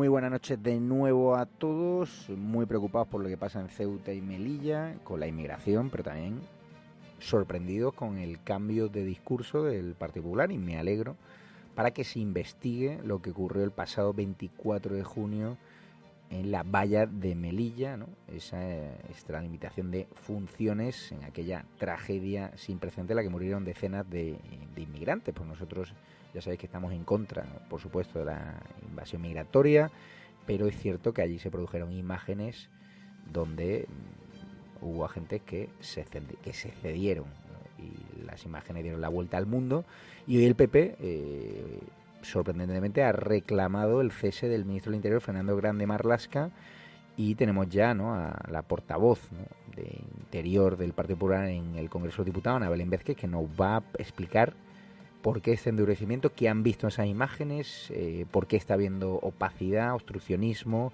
del cual se quejan para pedir ¿no? que Marlasca, que recordar que Pedro Sánchez inicialmente restó mucha importancia a este asunto y luego pidió disculpas, que no había visto las imágenes, pero las imágenes avergonzaron a, pues a todos los que creemos también ¿no? en, que obviamente hay que repeler eh, la inmigración ilegal, pero no eh, utilizando, abusando ¿no? de, la fuerza y eso que hay fuerzas cooperativas del Estado que lo pasan fatal en la valla, que tienen pocos recursos pero en este caso, viendo las imágenes, eh, uno no puede aplaudir esa intervención policial. Estamos ya con Abel Vázquez, que tampoco es sospechosa de criticar a nuestro agente de la Guardia Civil ni nuestro agente de la Policía Nacional, pero ¿qué habéis visto, Ana Belén? Buenas noches, para que hayáis pasado la carga eh, contra Marlasca.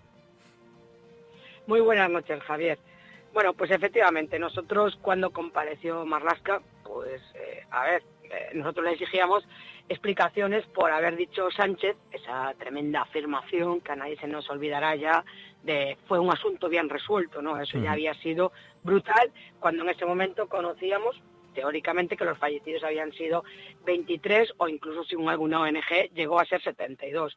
El día que compareció Marlaska ni tan siquiera nos dijo los muertos que habían sido, es decir, que el oscurantismo fue desde el primer momento. Pero bueno, compareció en septiembre, nosotros más o menos dimos el tema por cerrado, la verdad.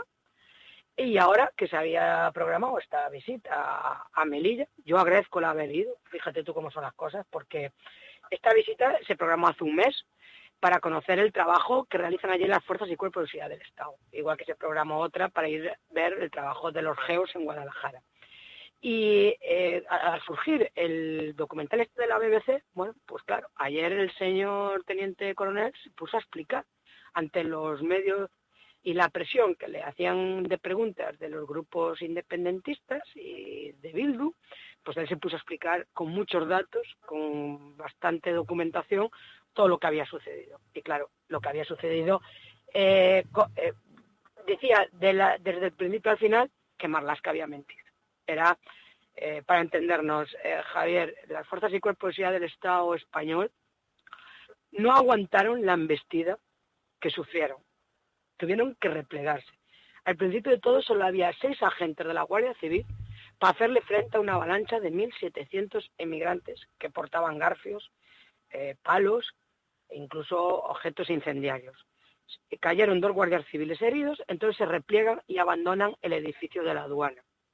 Vale, pues eh, lo que sucede después de ese edificio de la aduana y lo que sucede en ese edificio de la aduana es territorio español, porque es la aduana española. Pero ahí ya no está la Guardia Civil, porque la Guardia Civil tuvo que abandonar y replegarse. Y es verdad, porque nos lo confirman ayer los guardias civiles, a pesar de que Marlaska lo negó tres veces, que sí entran los policías marroquíes a territorio español, cosa que Marlaska lo negó, no sé por qué lo negó, y porque piden ayuda, porque se vieron totalmente desprotegidos. Tuvieron que llamar a la policía local, a la policía nacional, traer toda la Guardia Civil que había en Melilla en ese momento y entre todos lograron ser 100 personas, pero que ya estaban en la carretera, ya habían abandonado sus posiciones porque no podían hacer frente a esa avalancha. Aquí falló la alerta temprana que no hizo Marruecos. Marruecos no avisó de que había 5.000 hombres en el monte Gurugú dispuestos a asaltar la valla. Ya cuando estaban cerca de la valla, pegados a la valla, llamaron de que sí, que iba, había movimiento de personas. Ocultaron esa información.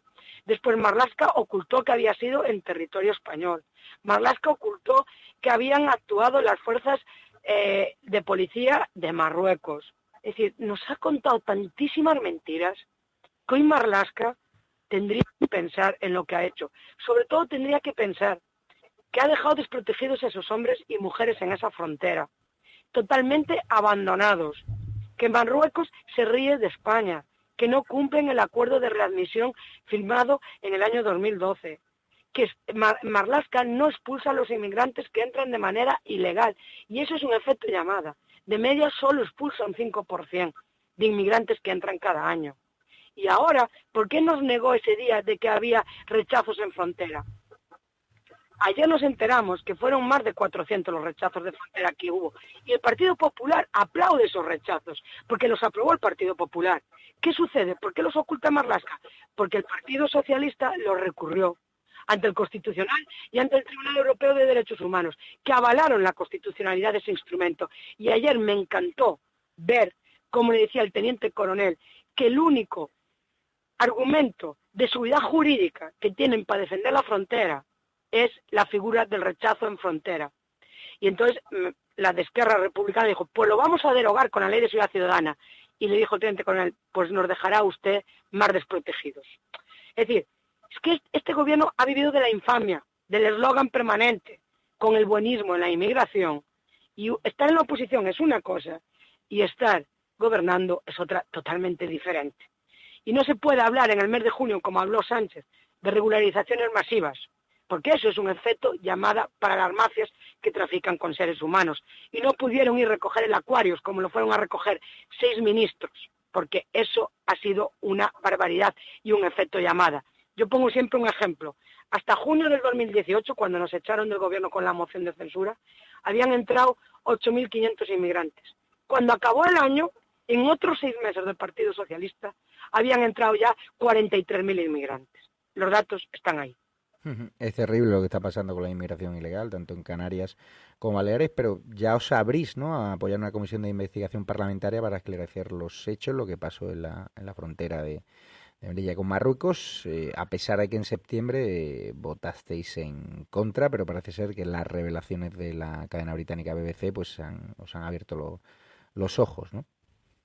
No, yo más que la cadena BBC, que obviamente nosotros eh, cuando vimos ese reportaje lo que pedimos fue explicaciones y la semana pasada ya pedimos la comparecencia de Marlaska en la comisión y que trajera el visionado de las imágenes, como hicimos nosotros en el año 2014, que vino el ministro primero a comparecer y después el del secretario de Estado con las imágenes todas de lo que había sucedido en el Tarajal.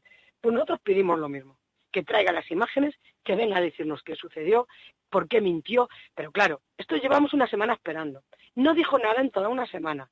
Entonces, nosotros, después de comprobar ayer in situ cómo había sido todo, hombre, pues lógicamente ahora ya queremos que marche, que marche, porque le está haciendo, después de tanta mentira, que ya llevamos muchos episodios de desprestigio del señor Marlasca, de estar siempre en todos esos episodios oscuros del gobierno sanchista, está él metido en todo. Hay que recordar cómo facilitó la entrada de Delci y todo eso. Es decir, está metido siempre en todos los líos, los ceses arbitrarios como el Pérez de los Cobos, es decir, las purgas que hizo dentro de la policía, está metido en todo lo más oscuro del sanchismo, está siempre en Marlasca. Entonces, él ya tiene muchos episodios negros detrás de sí para tener que irse. Pero ahora, mentir en el Congreso de los Diputados, mentir en el Pleno, de 46 folios, mentir prácticamente cada párrafo, se hace obligado el irse, cuanto antes. Hoy mejor que mañana. Por cierto, el Jupol ha convocado una concentración en Valencia en apoyo al subinspector de la Policía Nacional, que entrevistamos esta noche más sin censura, porque él así lo reclama y nosotros no somos quien para cortarle frases. Eh, se habla de que podría ser candidato en Vox, pues el subinspector de Policía Nacional que fue cesado por Marlasca eh, por simplemente vincular la eh, delincuencia a la inmigración ilegal. él ha recitado los nombres de los últimos detenidos en su comisaría de Valencia y está claro que Marlasca juega con los datos nacionalizados y, él juega con el origen. ¿no? no sé en el PP si no le estáis dando apoyo por alguna razón expresa, si va a haber algún representante de esa concentración. Javier, te, digo más. Yo hice alusión a su expediente el miércoles pasado en la sesión de control. No, en tu caso, en tu caso, en tu caso sí, y, lo le he dije, dicho. oiga, oiga, que aquí la afirmación de que el 11% de la población total española comete el 32% de los delitos y son extranjeros, no lo ha inventado ese inspector. Es un dato del Instituto Nacional de Estadística. Entonces dije, ábrale entonces un expediente al Instituto Nacional de Estadística, porque ese inspector simplemente se dedicó a ratificar un dato del Instituto Nacional de Estadística del año pasado, de que un 11% y que son extranjeros son los que cometen el 32% de los delitos. Si más. Es decir, si ahora con eso me quieren llamar racista o xenófobo, oiga, pues llámese también al INE, al Instituto Nacional de Estadística. No, si me refiero a Ana Belén, que, que, la primera... ¿qué quiero decir con ello? Y le dije, señor Marlasca, en vez de abrir expedientes, escuche más a los inspectores de policía. Eso es lo que tiene que hacer. Escuchar a la policía, no abrir a base de expedientes, no amordazar a la policía y a la Guardia Civil. Aquí tenemos un problema con la tasa de criminalidad, que ha subido un 25,7% más respecto al año pasado. Y aquí, eh, como dice eh, el ministro, aquí los delitos contra las mujeres, los delitos sexuales, las violaciones, han subido casi un 30%, en algunas comunidades como en Cataluña un 40%. Y no es porque se denuncien más, es porque, por desgracia, suceden más. Los robos han subido un 33%, no es porque se denuncien más, es porque suceden más, porque dicen, no, es que se denuncian más los delitos contra la libertad sexual gracias a los eslóganes feministas del gobierno. Mire, no, diga, no diga estupideces se denuncia más porque, por desgracia, suceden más. Me alegro de que te hayas acordado en la sesión de, control del Congreso, pero es cierto que en el partido no eh, participó, o sea, nadie del partido ha participado en ninguna manifestación en apoyo expreso. No sé si por su vinculación con Vox. Si el partido. no, para nada. Yo no sé si el partido ha tenido conocimiento muchas veces, porque a ver, los que estamos más metidos en esta materia, seguimos más de cerca todas estas noticias a mí ahora me preguntas de un tema de economía y salvo rasgos generales de la situación económica, no tengo datos concretos. Y esto le puede pasar a mucha gente que no siga los temas de interior, porque cada uno al final somos especialistas en una materia. Entonces, yo tengo que decir que yo, y está ahí el audio, que te lo, eh, te lo puedo mandar para que lo escuchéis, eh, he hecho mención a ese eh, sin dar el nombre de él, obviamente, a ese caso singular y concreto. Pues queda dicho. Dije, en vez de abrir expedientes, Ana Belén, Ana Belén Vázquez, portavoz del Partido Popular en el Congreso del Diputado. Nos vamos a publicidad y mañana te escuchamos que te incorporas a la tertulia, lo cual es, un orgullo para mí, una defensora incansable de la libertad, el azote de Marlas en el Congreso de los Diputados y una defensora de todos los cuerpos y fuerzas de seguridad del Estado. Así que mañana te escuchamos aquí en riguroso directo.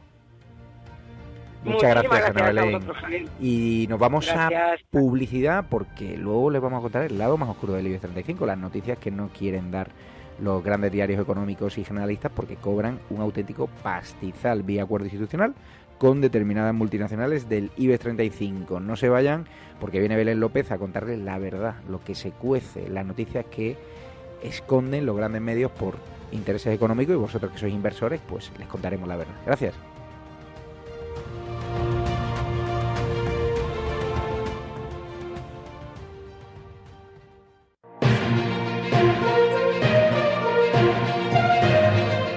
Informa Radio, la radio que mereces. Anúnciate con nosotros. Escribe a info arroba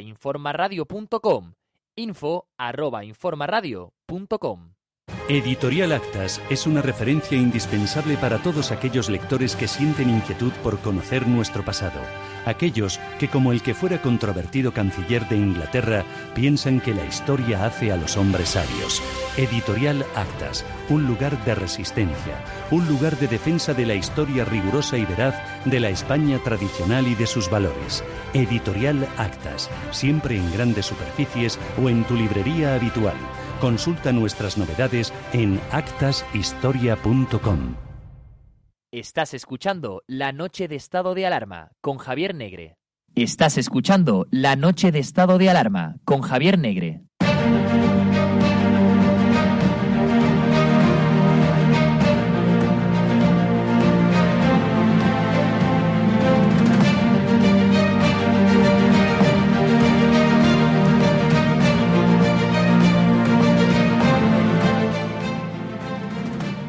Pues muy buenas noches de nuevo a todos los que nos seguís a través de YouTube, a través de las redes sociales, a través de edatv.com, que ya sabéis que os podéis descargar la app para ver esos contenidos que nos cierran en YouTube, que nos penalizan en Facebook, en Twitter, los contenidos que hicieron grande ¿no?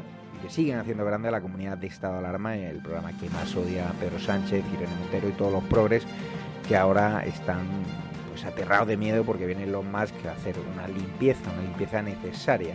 Son muchos los censores que han caído, son 26 despedidos en España eh, y que son cómplices de la censura. Beatriz Arias, ex responsable de A3 Media, que acabó en Twitter y que intentábamos solucionar los problemas con ella y que nos colgaba directamente el teléfono, el de Nabule, director de comunicación, no nos cogía el teléfono ni siquiera para confirmar o mentir noticia, ahora los sindicatos aquí, la propia Yolanda Díaz, que dicen que va a salvar ¿no? a los seguidores de Twitter. Pero ahora es momento de contarles con nuestra compañera experta en, en IBEX 35, precisamente esas noticias que los grandes medios no os quieren contar del IBEX 35. Es, es una especie de búnker, ¿no? donde los medios publican siempre las noticias que les viene bien al IBEX 35 porque ya saben que pagan importantes cantidades de dinero en publicidad con los acuerdos institucionales. Y nosotros, como no tenemos ese problema, como somos independientes, pues a todos aquellos que os dedicáis ¿no? a la economía, a invertir en bolsa, pues aquí os vamos a contar la realidad del IBEX 35 y seguro que mañana tendremos alguna llamadita. Muy buenas noches, Belén López, que debutas en la noche de estado de alarma y que va a coger una vez a la semana el pulso ¿no? de, del IBEX. ¿Cómo ha ido el día de hoy y esta semana?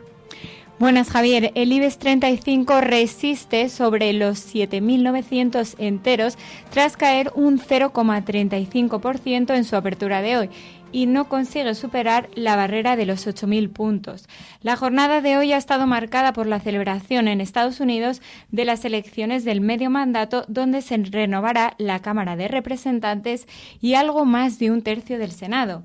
España ha aprovechado estas ligeras subidas para acercarse a la barra psicológica de los 8.000 puntos que aún se resiste. Un gran valor como Telefónica sube 1,9% aunque Endesa y Robi lideran las ganancias revalorizándose hasta un 3 y un 2,4 en la sesión de hoy. Habla de esta telefónica que su presidente Payete le encanta correr en Moncloa, ¿no? con su amigo Rosauro Baro y con Pedro Sánchez. Están despertando bastante recelos con el IBEX 35, con otros mandamases, como ya se están metiendo impuestos a las eléctricas y por ahora Telefónica pues está salvando y los fondos europeos pues, van a ser los primeros que van a coger cacho, ¿no? precisamente por esa interlocución directa con, con Pedro Sánchez, ¿no? con el gobierno. Otros, otras empresas del IBEX, otros gigantes como Iberdrola han decidido no acudir a más actos de Pedro Sánchez. Sí, efectivamente, como todos sabemos, es clara la polémica que hay continuamente con el impuesto eh, a las grandes entidades bancarias, este impuesto extraordinario, eh, y a las eléctricas que quiere Sánchez y que están en contra. Bueno. Seguimos. Hay novedades con Grifols, ¿no? Que han dado a conocer su balance. Eh, sí, efectivamente. Eh, por el contrario, Grifols eh, también ha dado a conocer su trimestral y encabeza pérdidas al, ceder más de dos puntos porcentuales. En otro orden de cosas, Telefónica vuelve a crecer, pero parece que el banco estadounidense JP Morgan sigue sin tener interés en las acciones de la Teleco española. JP Morgan, recordamos, eh, ha recortado la valoración que da sobre los títulos de Telefónica que pasan de 2,90 euros a 2,70. Con ello les están negando cualquier recorrido de a corto plazo, dado que actualmente cotizan a precios mucho más superiores. Y también, ¿no? Eh, Fluidra, ¿qué ocurre? Que no le están yendo muy bien las cosas este 2022, ¿no? Efectivamente, Javier. Pues en lo que lleva de año acumula una caída en la bolsa mayor al 60%. Los analistas Dana Kipler han dado al título un, un, nuevo golpe este martes. No solo han repetido su consejo de venta, sino que han rebajado la valoración que otorgan a sus acciones desde 16,60 a 10,70 euros. ¿Qué novedades hay más? Noticias que no vamos a ver en los grandes diarios económicos.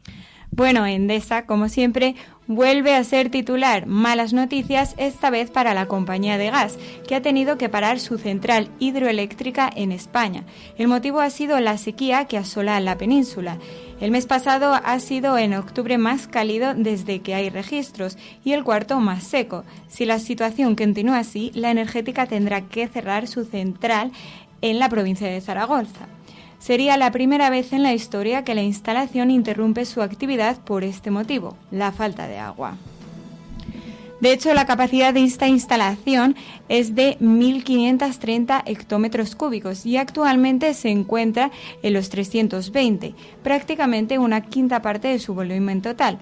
Un nivel límite que supone, si las condiciones climatológicas se mantienen anormalmente cálidas como hasta ahora, la central tendrá que cerrar. ¿Y qué nos trae más? Bueno, por otro lado, esta misma mañana ha arrancado la OPA de Siemens Gaes. Aquí inicia su periodo de adaptación. El periodo de aceptación de la oferta pública de acciones, OPA, que Siemens Energy ha lanzado sobre el 32,9% del capital social de Siemens, que aún no controlaba, se inicia este martes y está previsto que finalice el 13 de septiembre. Con este paso arranca la operación una vez que la Comisión Nacional del Mercado de Valores autorizó ayer la oferta y Siemens Energy publicó el preceptivo anuncio según lo indicado en un comunicado.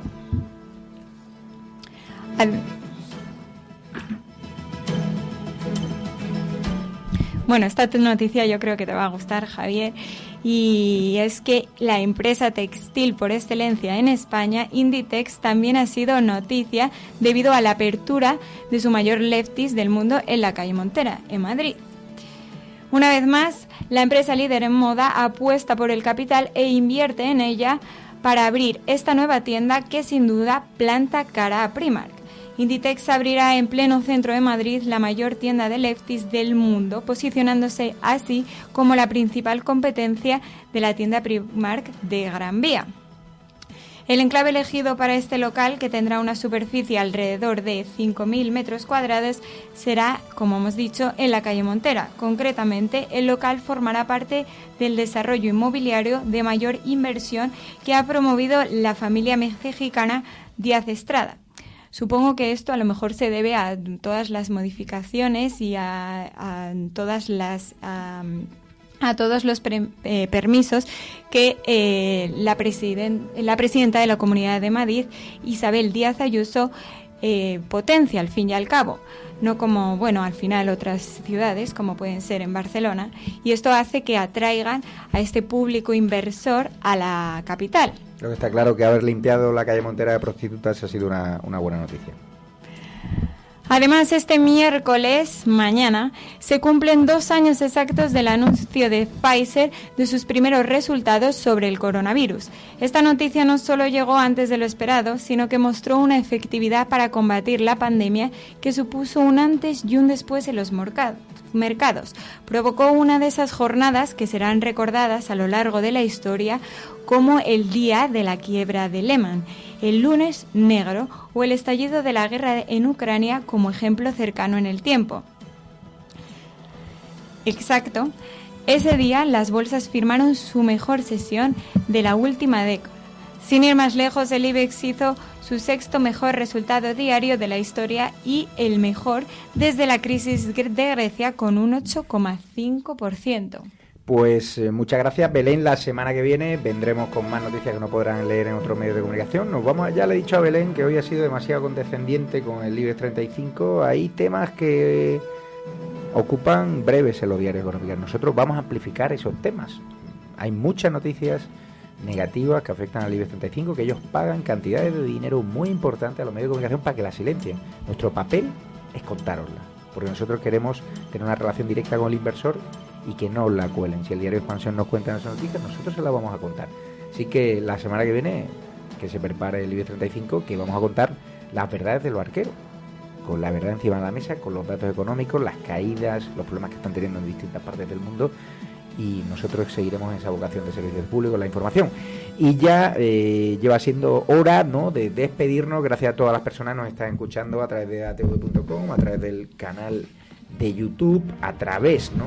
de las distintas redes sociales, a través, por supuesto, de Informa Radio, donde tenemos los distintos diales ya disponibles que os puedo decir y saludar, ¿no? En Madrid Norte 104.5, Madrid Sur 89.7, Murcia 101.5, Valladolid 87.6, Vigo 99.7, Tenerife, área metropolitana 91.9, Valencia 90.3, Sevilla 104.1, Mallorca 95.4, donde me dicen que se escucha fenomenal, Córdoba 104.9 y en breve estaremos en Málaga y en Huelva. Atención, por cierto que la noche viene muy movida porque tenemos entrevista, ya sabéis, al subinspector de la Policía Nacional cesado por Marlasca, que le están censurando otros medios de comunicación. Nosotros aquí le damos carta de presentación y barra libre. Ricardo Ferris entrevista a Jorge Mestre. Después vendrá el CSI hablando de cómo la asesina de Olivia está siendo blanqueada por el feminismo mediático y también ¿no? qué ocurre en esas elecciones de Estados Unidos con Jorge Mestre que entrevista a la experta ¿no? en elecciones norteamericanas que está en Miami además, María Herrera, qué va a pasar. ¿no? Republicanos, demócratas están jugando mucho y de hecho Yo estos días estaré en, Miami, así que desearos buenas noches y os quedáis con los mejores contenidos del día de la noche de estado de alarma. Por cierto, descargaros las apps en Google Play, en Android TV, en Apple Store, tanto la app de datv.com como la app de Informa Radio, que está entre las 5 apps más descargadas en Android y en Apple Store. Es muy importante que nos apoyen, que nos den su cariño, que compartan los contenidos, que digan que EDATV llegó para quedarse, Informa Radio llegó para amplificar ¿no? lo que hicimos durante la pandemia y sobre todo para molestar al poderoso, bien sea el IBEX, bien sea Pedro Sánchez, bien sea Irene Montero y por supuesto cuando los partidos de derecha también se equivoquen, también lo diremos, faltaría más. Pero nosotros no vamos a contribuir a esa estrategia de Moncloa de fragmentar la derecha, amplificando los trapos sucios que está advirtiendo nuestra querida Macarena Olona. Con nosotros que no cuente. Muchas gracias y le dejamos con los mejores contenidos de estado de alarma justo después de un pequeño bloque de publicidad y por cierto quien quiera anunciarse aquí que nos escriba a info@informaradio.com y quien quiera un dial también por cierto en su zona pues se puede eh, por un módico precio tener ese dial y podemos eh, tener ese padrino esa madrina en la zona que ustedes quieran ya hay muchos compañeros que nos están escuchando al otro lado de las ondas que tienen ya su dial y estamos expandiéndonos con mucha rapidez queremos llegar a toda España y quién sabe si a todo el mundo. Muchas gracias y inscríbanos a info.informaradio.com.